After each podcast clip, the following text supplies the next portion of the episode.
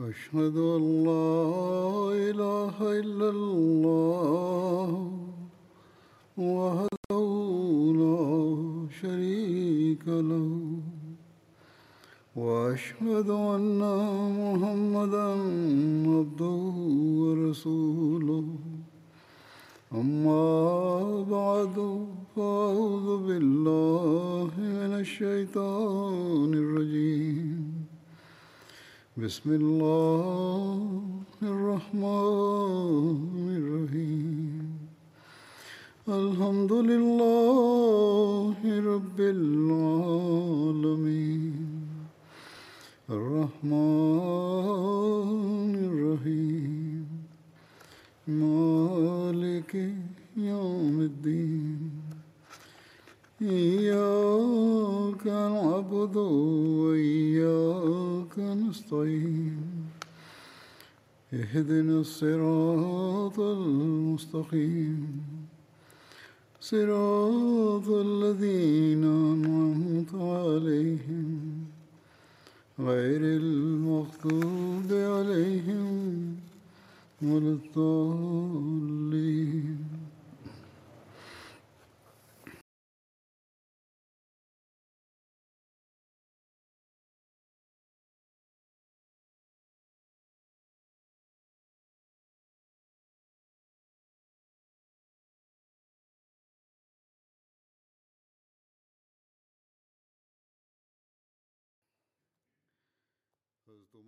J'évoquais les conquêtes qui ont eu lieu à l'époque du calife Omar radiallahu anhu.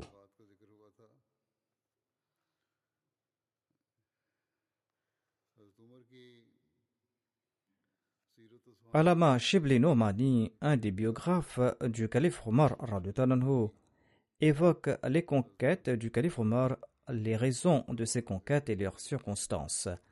Il déclare un historien se posera immédiatement ces questions. Comment quelques bédouins du désert ont-ils pu renverser les trônes de la Perse et de la Byzance? Était-ce là une exception dans l'histoire du monde? Quelles en étaient les raisons? Peut-on comparer ces victoires aux conquêtes d'Alexandre le Grand et de Gengis Khan?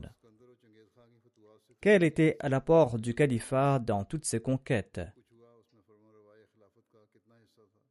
Je souhaite répondre à ces questions ici, déclare Alama Shibli Nomani. Mais il est important au préalable de présenter brièvement l'étendue des territoires conquis par le calife Omar et ses quatre frontières. Les terres conquises par le calife Omar s'étendaient sur une superficie de 3 622 680 km, soit 1667 km de la Mecque jusqu'à l'extrémité nord, 1749 km vers l'est et 777 km vers le sud. Toutes ces conquêtes sont celles du calife Omar et ces victoires ont été remportées en un peu plus de dix ans.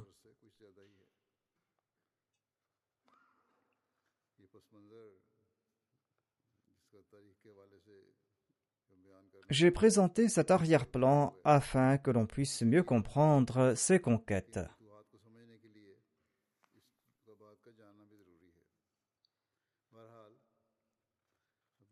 Quelles étaient les opinions des historiens européens à propos de ces victoires?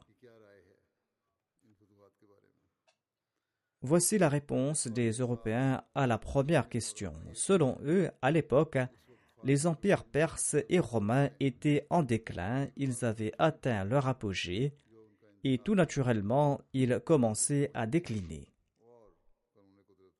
Il déclare Après Khosroes Parviz, le système monarchique était sens dessus-dessus en Perse, car il n'y avait personne apte à tenir les rênes du pouvoir en Perse.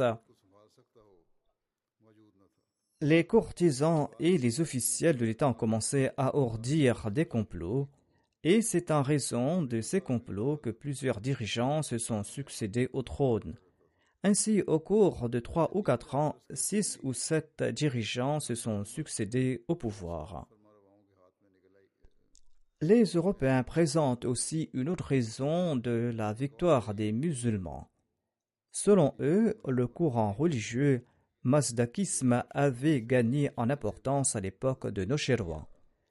Cette faction était encline vers l'athéisme et l'hérésie. Cette faction croyait qu'il fallait débarrasser les cœurs des gens de l'avidité et d'autres différences, et les femmes et tous les biens étaient la propriété commune, c'est-à-dire qu'ils n'accordaient pas aux femmes aucune dignité, aucun respect, et ces mesures, selon eux, étaient nécessaires pour purifier la religion. Telle était donc leur opinion. Selon certains, il s'agissait d'un mouvement social dont le but était de purifier la religion zoroastrienne.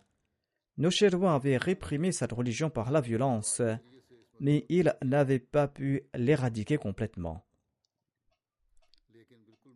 Lorsque l'islam est arrivé en Perse, les adeptes de cette faction ont considéré les musulmans comme leur soutien parce que les musulmans ne s'immisçaient pas dans les religions et les croyances des autres. C'était là le point de vue des Européens. Puis il écrit que la communauté nestorienne parmi les chrétiens ne jouissait d'aucune protection sous aucun pouvoir. Et cette communauté nestorienne s'est abritée sous l'ombre de l'islam et s'est protégée de la tyrannie de ses opposants. De cette façon, selon les Européens, les musulmans ont obtenu sans effort la sympathie et le soutien de deux grandes factions. L'Empire romain lui-même était affaibli et les dissensions entre les chrétiens étaient à leur comble à cette époque. Étant donné qu'à l'époque la religion avait son mot à dire dans la gestion des affaires de l'État, ces dissensions ne se limitaient pas à la sphère religieuse et affaiblissaient le pouvoir. Alama Shibli dément ces opinions des historiens européens. Il déclare à ce propos Certes, cette réponse n'est pas entièrement dépourvue de réalité mais il s'agit là davantage d'un déguisement de la réalité qui est typique de l'Europe. Sans nul doute, les empires de Perse et de Rome n'étaient plus à leur apogée à cette époque, mais la seule conséquence était qu'ils ne pouvaient plus rivaliser avec un empire puissant. Ce déclin ne signifiait pas qu'il pouvait être réduit en mille morceaux en confrontant des Arabes sans défense. Rome et la Perse étaient des experts dans le domaine militaire. Des manuels écrits sur l'art de la guerre en Grèce et qui existent encore aujourd'hui ont été appliqués par les Romains pendant une longue période. Ils disposaient également d'une abondance de provisions et de matériel et d'une variété d'armes. Et le nombre de soldats n'avait pas diminué, et surtout il n'était pas nécessaire pour eux d'envahir un pays, mais de défendre le sien en se réfugiant dans ses forteresses et dans ses places fortes. Peu de temps avant l'invasion musulmane sous le règne de Khosroes Pervez, qui était l'incarnation de la gloire de l'Iran, César avait envahi la Perse et il avait atteint Ispahan avec des victoires à chaque étape. Et César avait repris euh, des Iraniens les provinces syriennes qu'ils avaient arrachées et il a rétabli l'ordre. On accepte unanimement que l'empire perse était au fait de sa gloire sous Khosroes. Il n'y avait que trois ou quatre ans entre la mort de Khosroes Pervez et l'invasion islamique. Comment une telle nation et un tel empire aussi ancien s'est pu affaiblir en si peu de temps? Certes, l'alternance des souverains sur le trône a affecté le système, mais étant donné que les éléments de l'empire, dont le trésor, l'armée et les revenus ne diminuent pas, lorsque Yazjad est monté sur le trône et que les courtisans se sont tournés vers la réforme, eh bien, la même gloire a été restaurée. La religion mazdakite était présente en Iran, mais l'histoire ne présente aucun témoignage du soutien que les adeptes de cette religion auraient pu accorder aux musulmans. De même, nous n'avons aucune connaissance du soutien de la part de la communauté nestorienne aux musulmans. Les Nestoriens sont une branche des chrétiens et ils croyaient que la divinité et l'humanité étaient deux entités séparées en la personne de Jésus. Nulle part les historiens européens eux-mêmes ne commentent sur l'effet délétère des dissensions chrétiennes sur l'Empire byzantin. Examinons la situation en Arabie. Le nombre total de tous les soldats engagés dans les batailles en Égypte, en Perse et contre Rome n'avait pas atteint cent mille.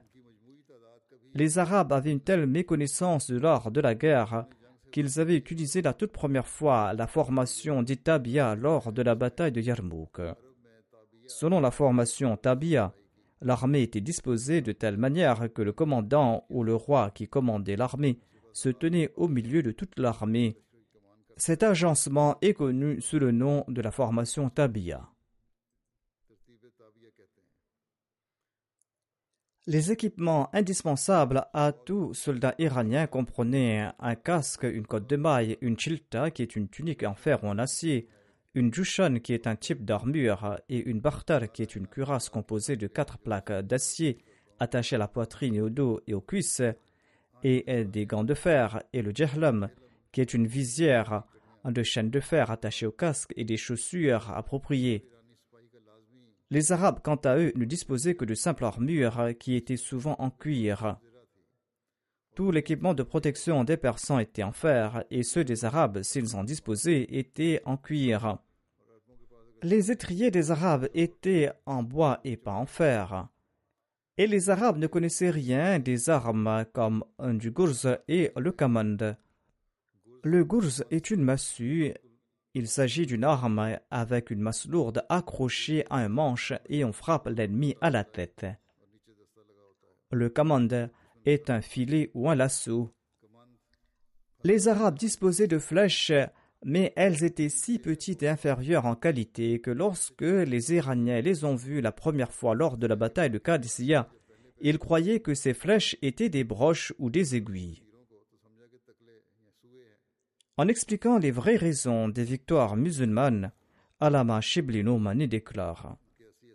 À notre avis, la véritable réponse à cette question est que les musulmans, à cette époque, grâce au prophète de l'islam, étaient pétris de zèle, de détermination et de persévérance et de courage, des qualités que le calife Omar avait renforcées davantage et les empires de Rome et de Perse ne pouvaient pas y résister même à leur apogée. Certes, d'autres facteurs ont aidé à renforcer l'État islamique, mais n'étaient pas à la cause de la victoire initiale des musulmans. Le facteur le plus important était l'honnêteté et l'intégrité des musulmans les habitants des pays conquis étaient tellement touchés par l'intégrité et la véridicité des musulmans qu'ils ne souhaitaient pas la chute de l'empire islamique malgré leurs différences de religion. Lorsque les musulmans ont quitté les districts de la Syrie pour se battre à Yarmouk, tous les sujets chrétiens ont lancé Que Dieu vous ramène dans ce pays de nouveau. Les Juifs ont pris la Torah entre leurs mains et ont déclaré César ne pourra pas venir ici tant que nous sommes vivants. La domination romaine en Syrie et en Égypte était très oppressive. Tout accomplissement des Romains reposait sur la force de l'Empire et de l'armée. Les populations locales ne les soutenaient pas. Lorsque les musulmans brisé le pouvoir de l'Empire romain, eh bien, il n'y avait aucune restriction, c'est-à-dire il n'y avait plus de résistance de la part du peuple. Cependant, la situation en Perse était différente. Il y avait de grands dirigeants sous l'Empire qui possédaient de grands districts et ils étaient maîtres de grandes provinces. Ils se battaient pas pour l'Empire perse mais pour leur propre pouvoir. C'est la raison pour laquelle les musulmans ont fait face à une résistance à chaque étape en Perse, même après la conquête du trône perse. Mais les populations locales étaient également sous le charme des musulmans et elles ont beaucoup aidé à la survie de l'État islamique après la conquête. Une autre raison majeure était que les musulmans ont d'abord attaqué la Syrie et l'Irak, qui avaient une forte population arabe. Le souverain de Damas en Syrie était de la dystanie rassanide, qui était nominalement le vassal de César. En Irak, la dynastie Lahmid possédait en fait le pays, quoiqu'ils offraient quelques tribus à Khosroas. Bien que ces Arabes s'étaient opposés aux musulmans dans un premier temps parce qu'ils étaient chrétiens, la fibre de l'unité nationale l'a remporté au final. Les grands dirigeants de l'Irak sont rapidement devenus musulmans et sont devenus les mains et les bras des musulmans. En Syrie, les Arabes se sont finalement convertis à l'islam et se sont affranchis de la domination romaine. Ainsi donc, il est tout à fait déplacé ici de faire référence à Alexandre le Grand et à Gengis Khan. Sans aucun doute, tous deux ont remporté de grandes victoires, mais par quels moyens? Par la colère, par l'oppression, par le massacre généralisé. Tout le monde connaît Gengis Khan. Regardons les conquêtes d'Alexandre le Grand. Lorsqu'il a conquis euh, la ville de Tyr dans la Syrie, étant donné que les habitants de cette ville avaient combattu férocement Alexandre, eh bien Alexandre a ordonné le massacre général lorsqu'il a remporté la victoire et la tête de mille citoyens était accrochée au mur de défense de la ville. Trente mille habitants de la ville furent réduits en esclavage et ont été vendus, et pas un seul des anciens habitants qui étaient vivants a été épargné. De même, lorsqu'il a conquis Istar, une des anciennes villes de la Perse, il a tué tous les hommes. Alexandre a commis d'autres atrocités similaires. Comment peut-on donc comparer les conquêtes d'Alexandre le Grand aux conquêtes islamiques? Généralement, l'oppression détruit les empires. Cela est vrai dans le sens où l'oppression ne survit pas. Donc les empires d'Alexandre et de Gengis n'ont pas duré longtemps, mais ce sont ces atrocités qui s'avèrent efficaces pour des victoires faciles. Ces conquérants font régner la terreur dans différents pays, et étant donné qu'un grand nombre de sujets de ces pays meurent, il n'y a aucune crainte de rébellion ou de désordre de leur part. C'est la raison pour laquelle tous les grands conquérants comme Gengis Khan, comme Nabucodonosor, comme Tamerlan et Nadir Shah étaient tous des grands massacreurs. Mais aucune des conquêtes d'Omar n'ont jamais transgressé la loi et la justice. Loin d'autoriser le massacre des hommes, le calife Omar interdisait même d'abattre des arbres l'on ne pouvait pas toucher aux enfants et aux personnes âgées. À part lors de la bataille elle-même, personne ne pouvait être tué. On pouvait tuer lors de la bataille, sinon il était interdit de tuer quiconque. Les musulmans ne pouvaient pas tromper l'ennemi ou violer leur pacte à aucun moment. Les officiers ont reçu des ordres très stricts. Si l'ennemi vous combat, ne les trompez pas. Ne coupez pas le nez ou l'oreille de personne, ne tuez aucun enfant. Combattez au grand jour ouvertement. Ceux qui se sont rebellés après cette soumise une première fois doivent être pardonnés et on doit conclure un nouveau pacte avec eux. Les habitants d'Arbassous se sont rebellés à trois reprises successivement après cette soumise. Arbassous est une ville sur la frontière de l'Asie mineure. Suite à leur rébellion répétée, ils ont été tout au plus déportés.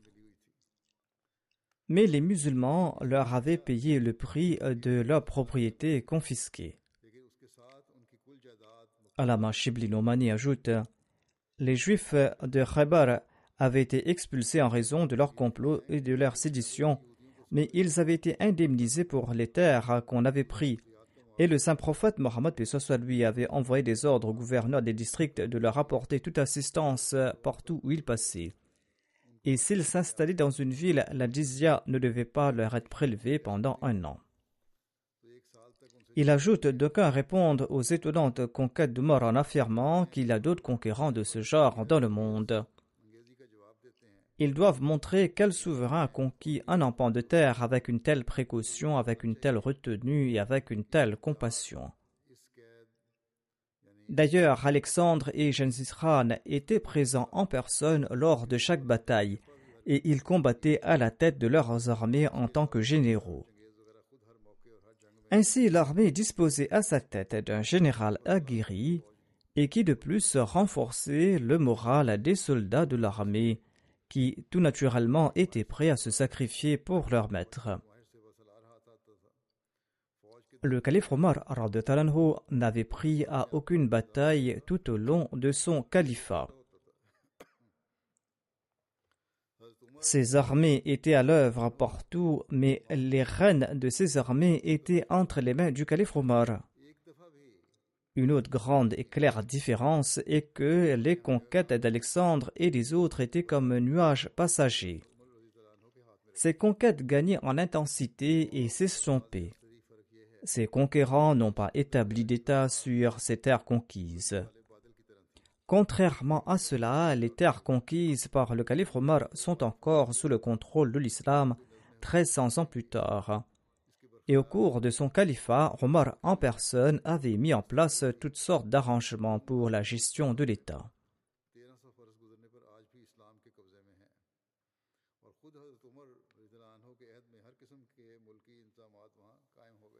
Alama Shibli Noumani commente ensuite sur le rôle particulier des conquêtes du calife Omar Il déclare Voici la réponse à la dernière question. La dernière question, qui est celle-ci, que, selon l'opinion générale, le calife n'aurait pas joué un rôle important dans ses conquêtes, mais que ces conquêtes étaient le résultat de l'enthousiasme et de la détermination de cette époque. Ceci est la question.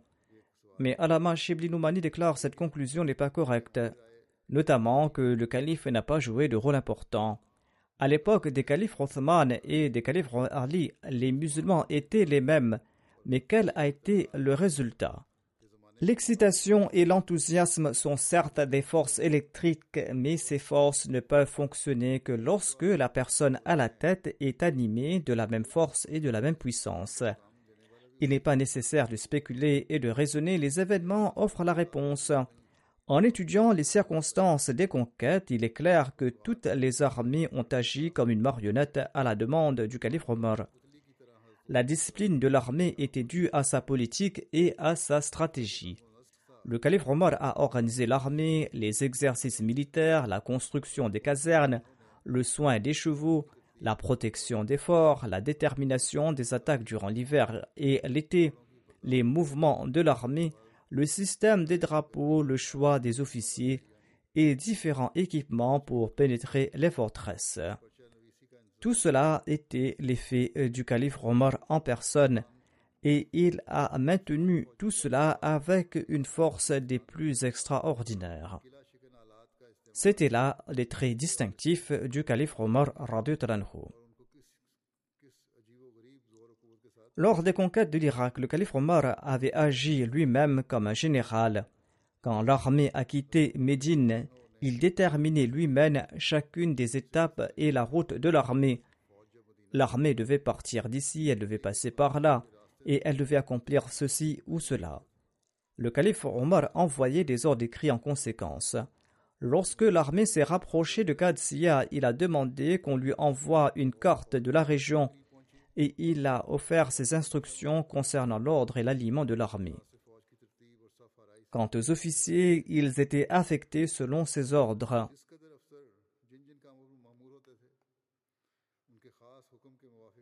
Si vous regardez les événements en Irak en détail, selon le recueil de Tabri, vous allez constater qu'un grand général a fait combattre toutes ses armées de loin, et tout se déroulait selon ses ordres.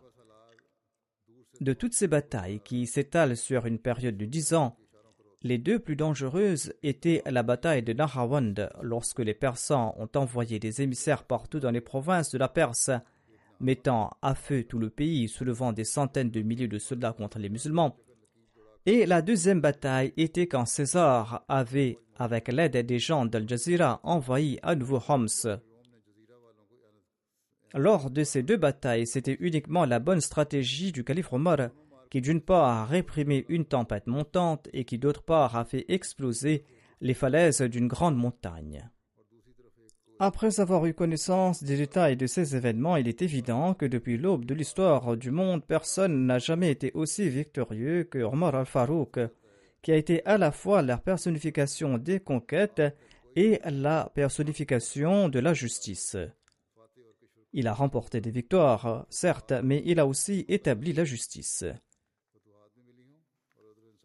Le saint prophète Mohammed lui avait l'habitude de prier pour le martyr du calife Omar Abdullah bin Omar relate ceci. Une fois, le saint prophète Mohammed a vu Omar vêtu de blanc. Il lui a demandé Ses vêtements sont-ils neufs ou lavés? Ibn Omar déclare Je ne me souviens pas de la réponse de Omar mais le saint prophète Mohammed Pesos lui lui a dit en priant pour lui Porte ces nouveaux vêtements et mène une vie louable et meurt comme un martyr.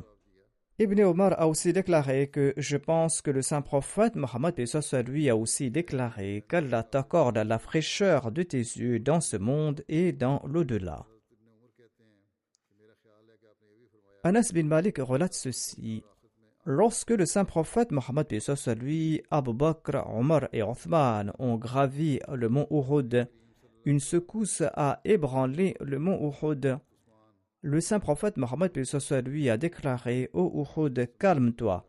Il se trouve sur toi un prophète, injuste et deux martyrs. Ubay bin Ka'b relate que le saint prophète Mohammed lui a déclaré L'ange Gabriel m'a informé que le monde de l'islam pleurera à la mort du calife Omar Il existe un récit sur les désirs du martyr du calife Omar Hafsa, la mère des croyants et l'épouse du saint prophète Mohammed lui raconte J'ai entendu mon père prier en ces termes. Allahumma zuqni qatlan fi sabilika Ô Allah, accorde-moi le martyr dans ta voie et la mort dans la ville de ton prophète. Elle a déclaré J'ai demandé comment cela est possible. Omar a répondu Allah apporte son commandement comme il le souhaite. Hazrat Muslim Maud commente sur cette prière du calife Omar en ces termes. Il déclare Omar était proche d'Allah. Et le saint prophète Mohammed lui avait même déclaré que s'il y avait eu un prophète après moi, il s'agirait de Omar Après moi signifie immédiatement après ma personne. Le saint prophète Mohammed lui considérait que Omar était celui qui était digne aux yeux d'Allah d'être élevé du rang de martyr à celui de prophète eu égard aux besoins de l'époque. Les opposants les plus farouches de l'Europe, en voyant les sacrifices de Omar, ont avoué qu'il existe très peu de personnes qui sont capables de pareils sacrifices et qui se sont effacés à ce point. Ces Européens exagèrent tant à propos des accomplissements de Omar qu'ils lui attribuent tous les progrès de l'islam. Mais ce même Omar avait l'habitude de prier en ces termes Ô mon Seigneur, que ma mort soit à Médine et que je connaisse le martyr à Médine. Hazrat Muslim déclare que Hazrat Omar a fait cette prière dans la passion de l'amour, sinon cette prière est très dangereuse. Cela signifiait qu'il fallait qu'il ait un envahisseur qui soit si capable qu'il conquiert le pays islamique pour atteindre Médine où il puisse tuer là-bas le calife Omar. Mais Allah connaît l'état des cœurs et Allah a accompli ce souhait du calife Omar et il a également protégé Médine des malheurs qui étaient apparemment cachés derrière cette prière, de telle sorte que le calife Omar est tombé en martyr aux mains d'un mécréant à Médine. En tout cas, la prière d'Omar démontre que l'unique signe de sa proximité avec Dieu était de sacrifier sa vie pour sa cause. Dans son sermon, le musulman a prodigué ce conseil aux Ahmadis. Il déclare Mais aujourd'hui, un signe de la proximité avec Dieu est que celui-ci sauve la vie de son serviteur. À une autre occasion, en évoquant le martyr de Umar et de sa prière, Hazrat Muslim déclare Le calife Omar priait qu'il meure à Médine et qu'il meure en tant que martyr.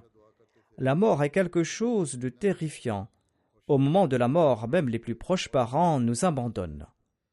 Ensuite, Hazrat Muslim Maud a évoqué l'histoire de la peur de la mort. Il y avait la fille d'une femme qui était tombée malade, et la mère priait en ces termes Ô Allah, sauve ma fille et prends ma vie à sa place. Ainsi donc, cette mère exprimait son affection à l'égard de sa fille. Par hasard, une nuit, la corde de sa vache s'est desserrée et la vache a mis sa tête dans un ustensile et sa tête s'est coincée à l'intérieur. La vache, tout angoissée, a commencé à courir de manière incontrôlable, avec la tête coincée dans l'ustensile. En voyant cette vache avec quelque chose à la place de la tête, eh bien cette femme a pris peur. Elle croyait que sa prière a été acceptée et que l'ange Azraël, l'ange de la mort, était venu prendre son âme. Elle s'est exclamée immédiatement Ô Azraël, ce n'est pas moi qui suis malade, c'est celle qui est allongée là-bas qui est malade, prends sa vie. En d'autres termes, elle a montré sa fille du doigt. Hazrat Muslim Maud déclare La vie est donc si précieuse qu'on prendra toutes les mesures possibles pour la sauver. D'une part, cette femme priait pour sa fille, mais lorsqu'elle a senti un réel danger, elle a immédiatement fait signe vers sa fille et a demandé qu'on lui ôte la vie. Hazrat Muslim Aoud déclare Ainsi, l'on va employer toutes les mesures possibles pour protéger sa vie, et on s'épuise à tenter toutes sortes de remèdes. Mais regardez les compagnons du saint prophète, ils désiraient vivement sacrifier leur vie pour la cause de Dieu et Omar priait pour qu'il mérite le martyr à Médine. Je me demande souvent, dit Hazrat Muslim à quel point cette prière était dangereuse, parce que cela signifie en d'autres termes que l'ennemi prenne le contrôle de Médine et tue le calife Omar dans les rues de Médine. Or, Allah a accepté sa prière d'une autre manière, et il est tombé à entre les mains d'une personne qui se prétendait être musulman à Médine. On dit généralement que l'assassin de Omar n'était pas un musulman, mais selon d'autres récits, il se prétendait être musulman. Cependant, la majorité est d'avis qu'il n'était pas un musulman. Selon une référence, Hazrat Muslim a déclaré qu'il était un non-musulman, mais ailleurs il a déclaré qu'il prétendait être musulman.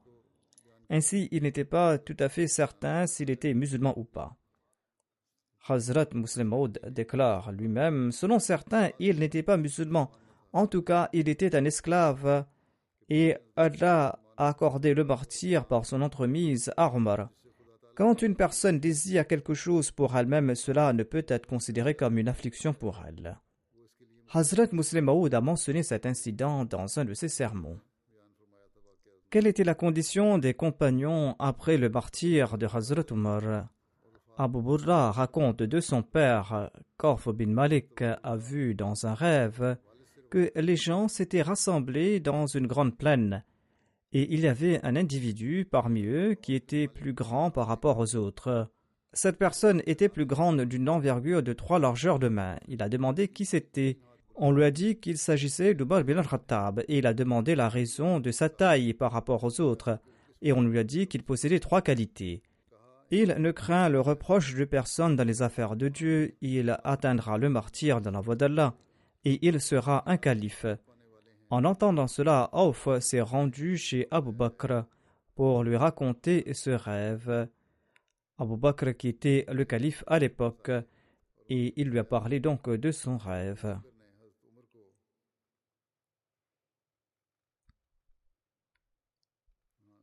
Le calife Abu Bakr a appelé Omar et il lui a annoncé cette bonne nouvelle. Ensuite, il a demandé à Auf de répéter son rêve.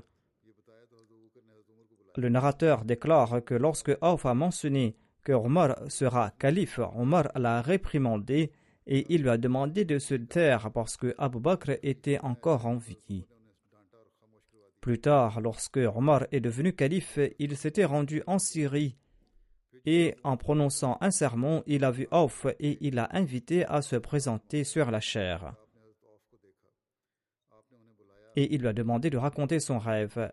Auf a raconté son rêve. Sur ce, Omar a déclaré En ce qui concerne le fait que je ne crains le reproche de personne, eh bien, je prie qu'Allah fasse que je devienne ainsi. Et en ce qui concerne le fait que je serai élu calife, eh bien, j'ai été nommé calife, et je prie qu'Allah m'aide à accomplir la tâche qu'il m'a confiée. En ce qui concerne le fait que je tomberai en martyr, comment puis-je tomber en martyr alors que je suis dans la péninsule arabique et que je ne fais pas la guerre aux gens qui sont autour de moi?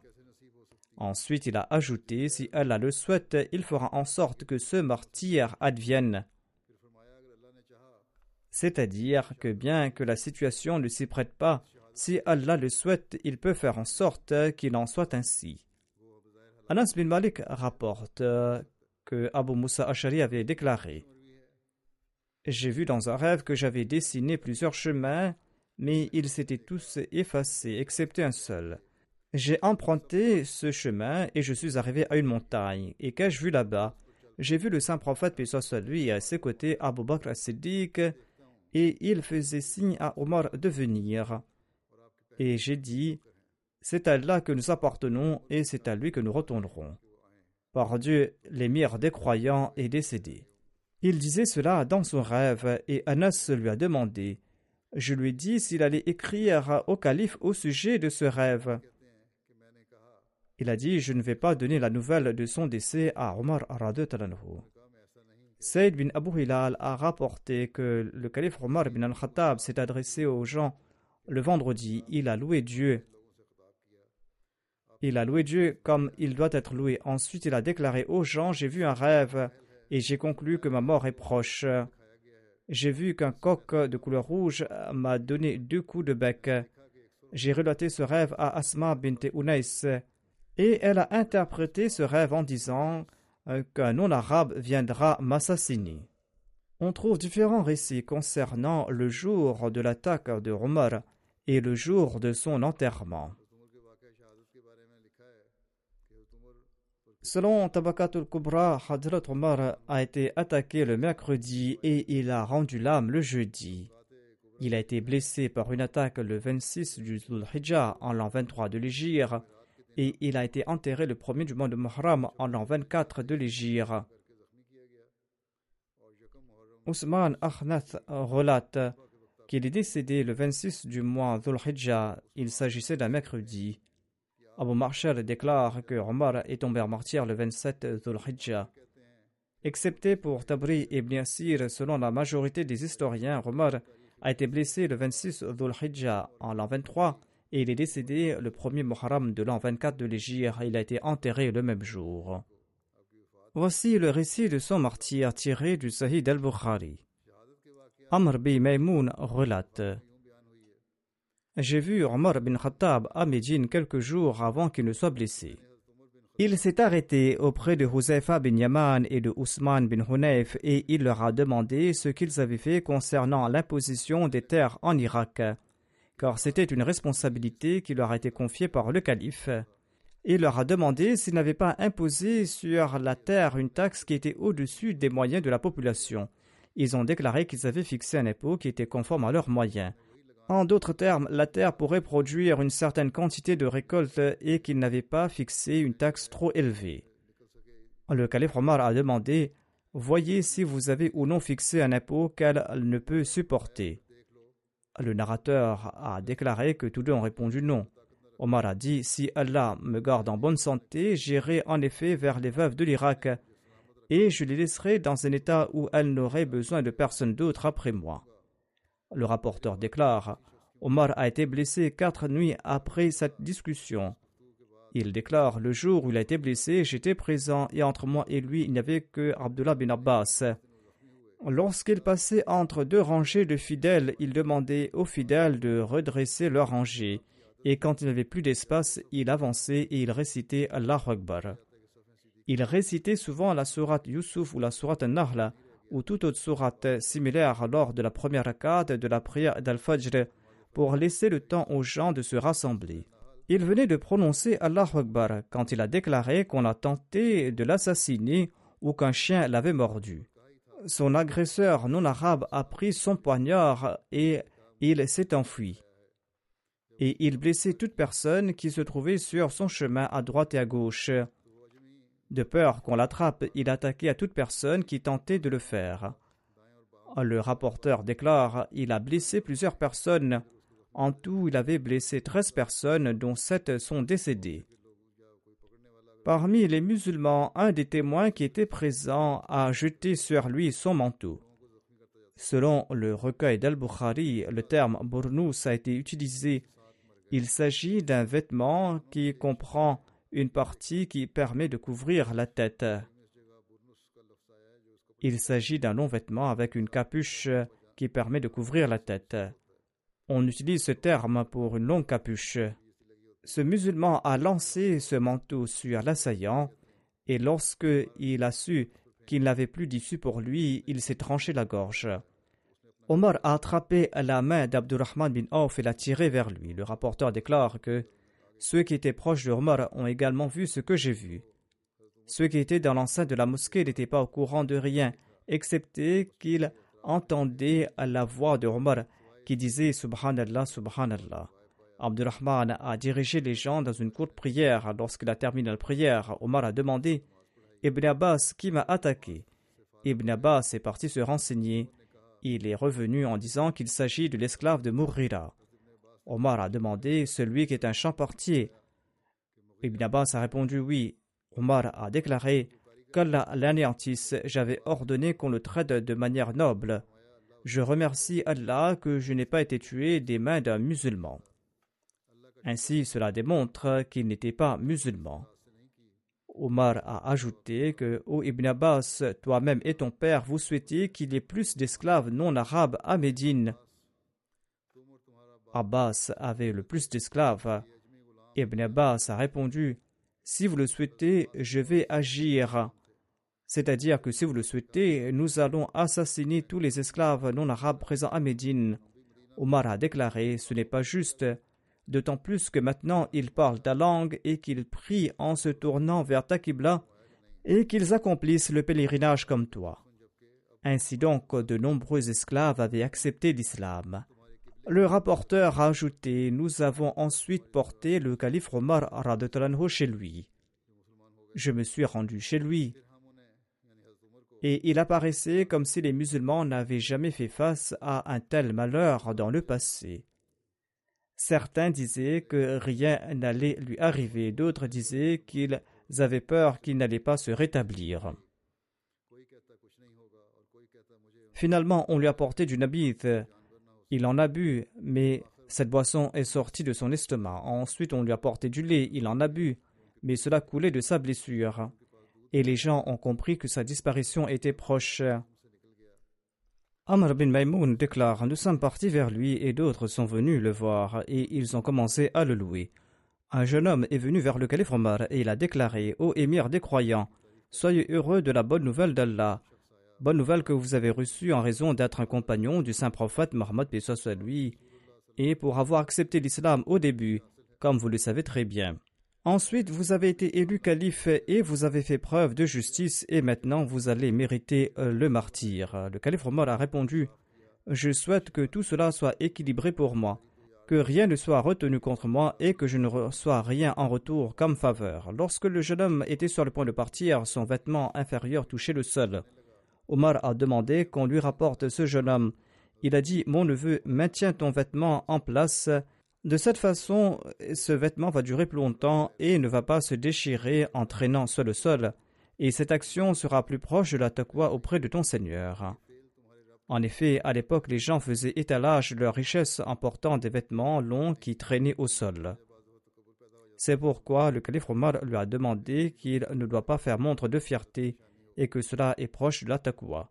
Le calife a dit à Abdullah bin Omar Va voir combien je dois comme dette. Il a calculé sa dette et il devait 86 000 dirhams. Omar a déclaré Si ma propriété familiale peut le rembourser, alors payez-en.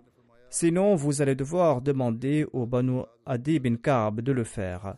Si la propriété ne suffit pas non plus, eh bien vous devez demander au Korachites.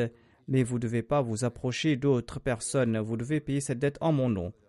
Allez voir Aïcha et dites-lui Omar transmet ses salutations. Et ne dites pas que je suis le chef des fidèles, car aujourd'hui je ne suis pas l'émir des croyants.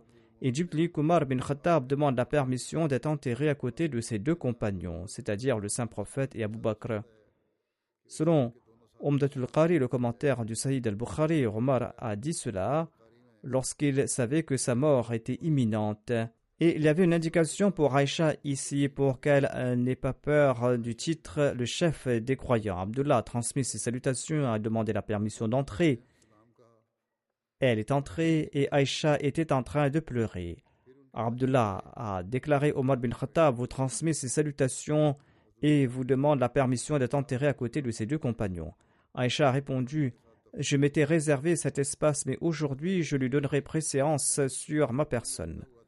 Abdullah est retourné et a informé le calife Omar. Et il a demandé qu'on le soulève et une personne l'a soutenu.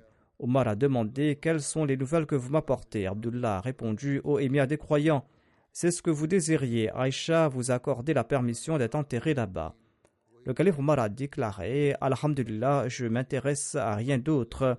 Lorsque je vais mourir, apportez-moi là-bas, transmettez mes salutations et dites qu'Omar bin Khattab demande la permission d'entrer. Si elle donne la permission, vous devez m'enterrer dans cette pièce, sinon qu'on me retourne et qu'on m'enterre dans le cimetière des musulmans. Hafsa, la mère des croyantes, est venue avec d'autres femmes. Nous sommes partis. Quand nous les avons vues, elles sont entrées et elles ont pleuré pendant quelque temps. Ensuite, les hommes ont demandé à entrer et ces femmes sont parties dans une autre pièce et nous pouvions les entendre pleurer de l'intérieur. Les gens ont suggéré ceci au calife Omar en disant Ô émir des croyants, nommez un successeur. Le calife Omar a répondu À mes yeux, personne n'est digne à ce poste que ceux avec lesquels le saint prophète Mohammed lui était satisfait avant sa mort. Ensuite, il a mentionné Ali, Rothman, Zubair, Talha, Saad et Abdurrahman bin Auf, et il a déclaré Abdullah bin Omar participera avec vous, mais il ne sera pas éligible pour être élu calife. Si le califat est accordé à Saad, il sera calife. Sinon, quiconque est élu émir parmi vous devra lui demander son aide, car je ne l'ai pas écarté en raison de quelque incompétence ou en raison de quelque malhonnêteté. Omar a ajouté Je recommande à mon successeur de prendre soin des premiers émigrants, de reconnaître leurs droits et de protéger leur honneur et tout ce qui leur est sacré. Je lui recommande également d'être bienveillant à l'égard des Ansars qui étaient à Médine et qui avaient embrassé à la fois à Médine avant l'arrivée des émigrants. Je demande au nouveau calife d'accepter le bien des justes de parmi eux et de pardonner ceux d'entre eux qui sont coupables parmi eux. Et je lui recommande également d'être bienveillant à l'égard de tous les habitants de la ville, car ils sont les protecteurs de l'islam et la source de la richesse de l'islam, et la source de contrariété pour l'ennemi. Je lui recommande également de ne rien leur prendre sauf de leur surplus et ce avec leur consentement. Je lui recommande également qu'il soit bienveillant envers les Bédouins arabes, car ils sont à l'origine des Arabes et à la matière première de l'islam. Le premier calife ne devra pas prendre de leurs biens que ce dont ils n'ont pas besoin et devra le distribuer parmi les pauvres parmi eux. Je lui recommande également de respecter l'engagement pris avec les protégés d'Allah et de son envoyé, et de les défendre, et de ne pas les surcharger de ce qui dépasse leurs capacités. Le rapporteur déclare quand Omar est décédé, nous l'avons transporté à pied. Abdullah bin Omar a salué Aïcha et a déclaré Omar bin Khattab demande la permission d'entrer. Aïcha a déclaré amenez-le il a été transporté à l'intérieur de la chambre d'Aïcha et il a été inhumé aux côtés de ses deux compagnons. L'enterrement terminé, le groupe recommandé par le calife Omar a tenu sa rencontre afin de pouvoir choisir le nouveau calife et le processus d'élection a débuté. Je présenterai d'autres récits à ce propos à l'avenir. Aujourd'hui débute la Jalsa Salana de la Jama de l'Allemagne qu'Allah le Tout-Puissant bénisse cette jalsa et qu'un plus grand nombre de musulmans Ahmadis en Allemagne en profitent. La jalsa va durer deux jours. Inch'Allah, demain, je vais prononcer le discours de la session de clôture qui sera diffusée sur la MTA vers 15h30 selon l'heure de Londres. Le reste des déroulements de la Jalsa sera diffusé en direct en ligne pour les Ahmadis allemands. Ils doivent en tirer le maximum de profit. Après la prière de Juma, je vais accomplir les prières funéraires de deux personnes en absence de leur dépouille. La première personne se nomme Kamruddin Saab, qui était un missionnaire en Indonésie. Il est décédé récemment à l'âge de 65 ans. Il avait accepté l'Ahmadiyya en 1972 à l'âge de 15 ans. Et après ses études élémentaires, il s'est consacré au service de la communauté. Il s'était rendu au Pakistan pour sa formation religieuse et le 30 juin 1986, il a obtenu son diplôme de Shahed. Ensuite, en juillet 1986, il a été nommé missionnaire. Le défunt récitait le Saint-Coran d'une voix très mélodieuse et très émouvante. Il était un serviteur sincère et passionné de la communauté, et il a servi la communauté pendant environ 35 ans. Son épouse déclare il me disait souvent que je ne suis pas uniquement la femme d'un missionnaire, mais que je dois plutôt être à l'avant-garde du service à la communauté. Son obéissance et son amour pour le califat étaient exceptionnels, dit-elle. Il traitait les jeunes et les vieux avec respect et chaque fois qu'il parlait à un autre Ahmadi, il recommandait toujours l'amour et la loyauté pour la communauté et il encourageait les autres à servir la communauté dans la mesure du possible. Et à chaque fois qu'il rencontrait un non-Ahmadi, il lui transmettait le message de l'islam et de l'Ahmadiyya et il lui parlait avec un grand amour. Et il parlait avec un tel amour qu'il réjouissait les cœurs des autres. Il accomplissait la prière de Tahajjud même au cours de sa maladie. Il récitait le Saint-Coran et il marchait jusqu'à la mosquée aussi longtemps qu'il le pouvait. Son fils Omar Farouk est un missionnaire et il enseigne à la Jamia Ahmadiyya de l'Indonésie. Il déclare que à la maison à l'extérieur, il récitait le Saint-Coran d'une voix mélodieuse. Il avait également traduit des livres du Messie promet et révisé leur traduction. Et quand il accomplissait le travail de traduction, il récitait souvent la Qassida. Chaque fois qu'il racontait les incidents de la vie du saint prophète Mohammed à lui, ses yeux se remplissaient de larmes. Il me racontait souvent des incidents, des épreuves et des sacrifices de Zahmadi et il racontait également ses épreuves. Zafullah son fils cadet, déclare quant à lui Il était très indulgent et très courageux, et il menait une vie de simplicité et il se contentait de ce qu'il avait. Qu'Allah lui accorde son pardon et sa miséricorde et qu'Allah exalte son rang.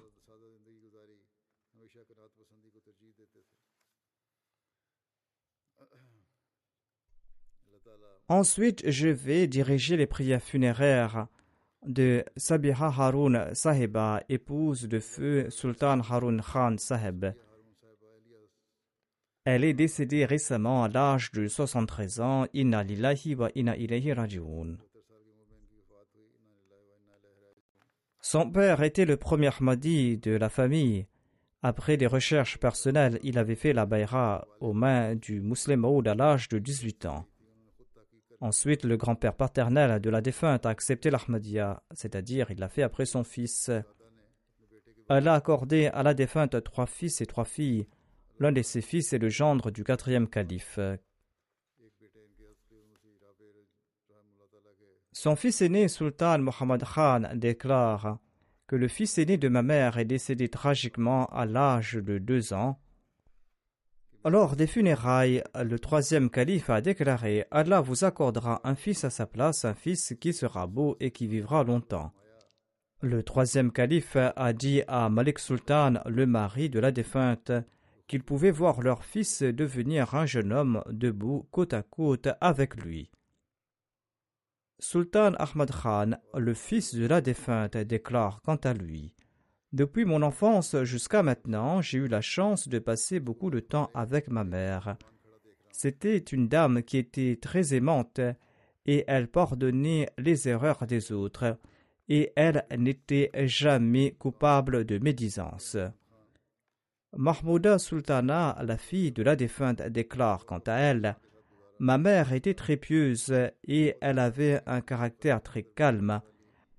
Elle possédait de grandes qualités et elle aimait beaucoup la communauté et elle avait un grand amour et une grande obéissance à l'égard du califat et elle conseillait également la même chose aux autres. Elle possédait de très bonnes qualités et prenait soin de sa famille. Son hospitalité était très réputée dans sa famille. Elle n'a jamais blessé les sentiments de personne et elle avait une forte aversion pour la médisance et nous conseille toujours de nous en abstenir. Si jamais il avait un rassemblement dans lequel les gens médisaient, elle quittait ce rassemblement et son mécontentement était visible sur son visage. Elle était toujours indulgente et elle n'a jamais prié contre la personne qui avait mortellement attaqué mon père et elle disait toujours qu'elle priait qu'Allah le guide. Elle avait une place particulière dans son cœur pour les malades qui étaient pauvres et elle les aidait de manière très discrète. La fille de la défunte Wajiha Sahiba déclare quant à elle Elle était de nature très calme et elle faisait beaucoup d'aumônes. Elle faisait l'aumône discrètement et n'aimait pas en parler. Qu'Allah le Tout-Puissant lui accorde son pardon et sa miséricorde et qu'Allah permette à ses enfants de perpétuer ses bonnes œuvres. الحمد لله نحمده ونستعينه ونستغفره ونؤمن به ونتوكل عليه ونعوذ بالله من شرور أنفسنا ومن سيئات أعمالنا من يهده الله فلا مضل له ومن يضلله فلا هادي له. ونشهد أن لا إله إلا الله. ونشهد أن محمدا عبده ورسوله. عباد الله رحمكم الله. إن الله يأمر بالعدل واللسان وإيتاء ذي القربى وينهى عن الفحشاء والمنكر والبغي يعظكم لعلكم تذكرون. اذكروا الله يذكركم ودوه يستجب لكم ولذكر الله أكبر.